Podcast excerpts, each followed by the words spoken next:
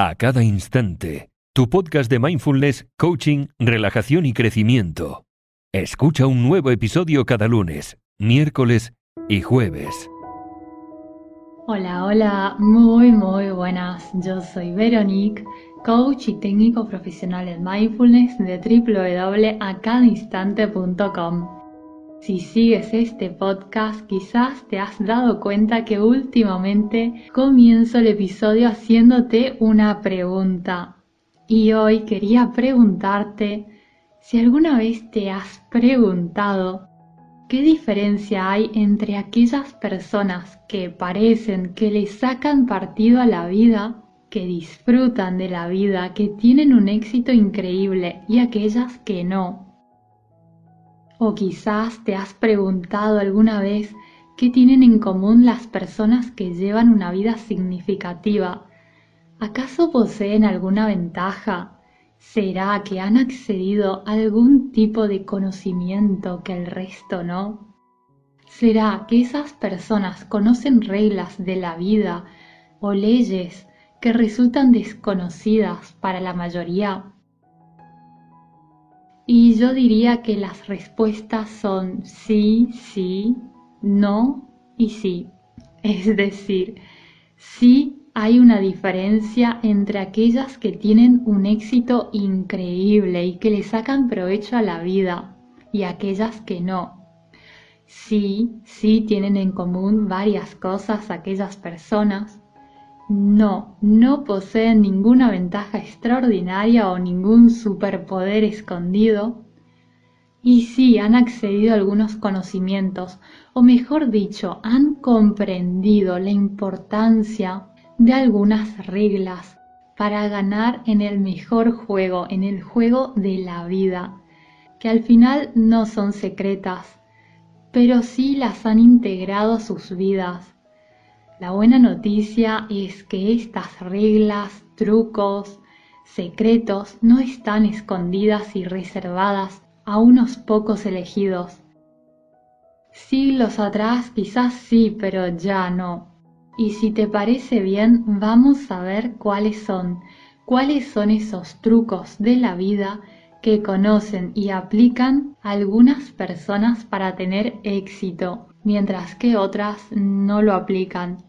Vamos a ver cuáles son esos trucos para sacarle provecho a la vida que separan a los grandes triunfadores del resto de los mortales.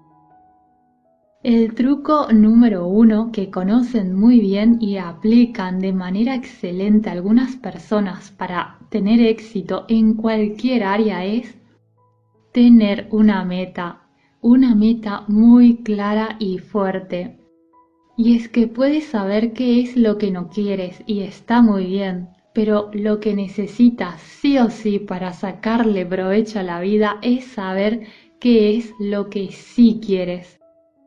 Entonces aquí, mi querido amigo, mi querida amiga, te propongo que hagas conmigo ahora en este momento un pequeño ejercicio de reflexión.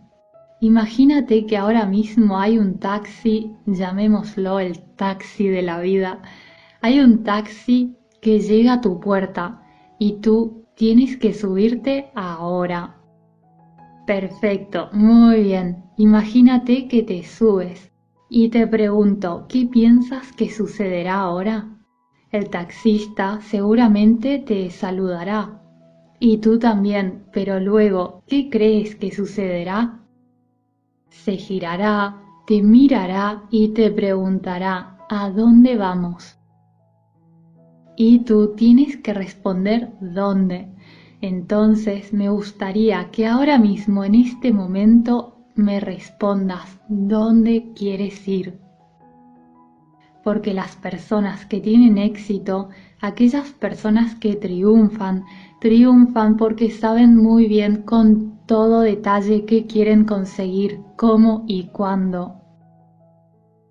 Y es que tener una meta clara te ayuda a mantenerte concentrado o concentrada, darle un sentido de dirección a tu vida y de consecuencia tu enfoque mental estará impulsado por aquello que tienes como prioridad, lo cual te ayuda enormemente a llegar a esa meta. Y esto es algo que tienen en común estas personas. Saben lo que quieren y tienen prioridades y también una razón de peso, una razón significativa para conseguirlo. El truco número dos es salir de la zona de confort.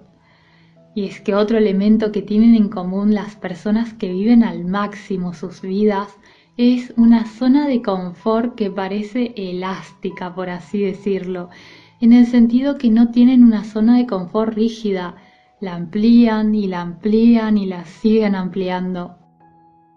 Actúan a pesar del miedo y buscan cómo superar los desafíos en vez de encontrar excusas. Y es que, mi querido amigo, mi querida amiga, la mayoría de las cosas que deseamos se encuentran casi siempre fuera de la zona de confort, de esa de las que muchos no salen por miedo a equivocarse.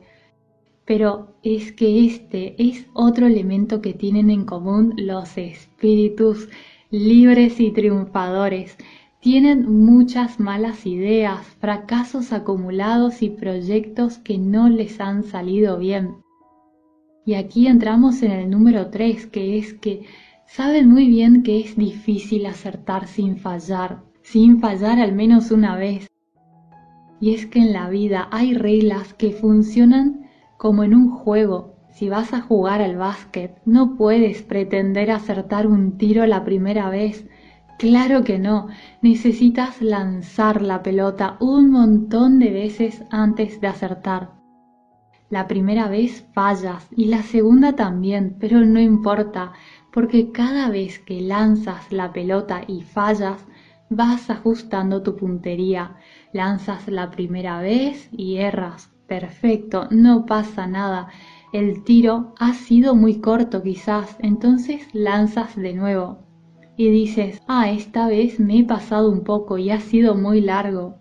Y lanzas de nuevo. De acuerdo, ahora esta vez está bien, pero tiene que ser un poco más hacia la izquierda. Y así sucesivamente. Pues bueno, lo mismo sucede en la vida. Tienes que equivocarte para ir ajustando la puntería. Y las personas que triunfan esto lo saben y lo saben muy bien y van ajustando el tiro y luego están aquellos que no, aquellos que lamentablemente no intentan nada por temor a no acertar a la primera. O lo intentan y porque han fallado al primer tiro se rinden o se avergüenzan. Y a medida que pruebas distintas ideas o proyectos, también vas ampliando sin darte cuenta quizás esa zona de confort y cuando sucede eso se van presentando desafíos nuevos. Y sé que superarlos no siempre es fácil y tomará seguramente algunas malas decisiones. Y sabes qué, no pasa nada. Lo importante es seguir intentando, porque al final, mi querido amigo, mi querida amiga, la vida, como te decía, es como un juego y no solo como un juego, más bien como un juego de números y cuantas más veces lo intentes, más probabilidades tienes de acertar, o mejor dicho, de tener éxito y vivir esa vida que tanto quieres. La número cuatro es que aprenden de los errores propios y también de los errores de los demás. Seguramente cometerás errores porque es parte de la vida. Sin embargo, aquellos que no consiguen sacarle frutos a la vida o que no consiguen lo que desean o no consiguen triunfar, generalmente es porque no aprenden de sus errores. Ni hablar de aprender de los errores de los demás, que también se puede hacer. Y aquí te voy a dar un ejemplo. Mira, el creador de Facebook, que sé muy bien que es una persona bastante polémica y quizás no te caiga muy bien, pero es por poner un ejemplo de alguien que conozcamos todos, ¿vale? Cuando lanzó Facebook no era el único, existían otras dos compañías similares. Estaba por un lado MySpace y otra que, bueno, no recuerdo el nombre en este momento. El punto es que una dejó de tener éxito porque apenas se habían vuelto populares, llenaron la web con publicidad. Y la otra, en cambio, había sido aplastada por su propio éxito. Y tú dirás, ¿cómo aplastada por su propio éxito? Y es que se concentraron tanto en crecer y en llegar a más personas que se les olvidó que el sistema podía comenzar a fallar, a ser lento y dejar así a los usuarios con una mala experiencia.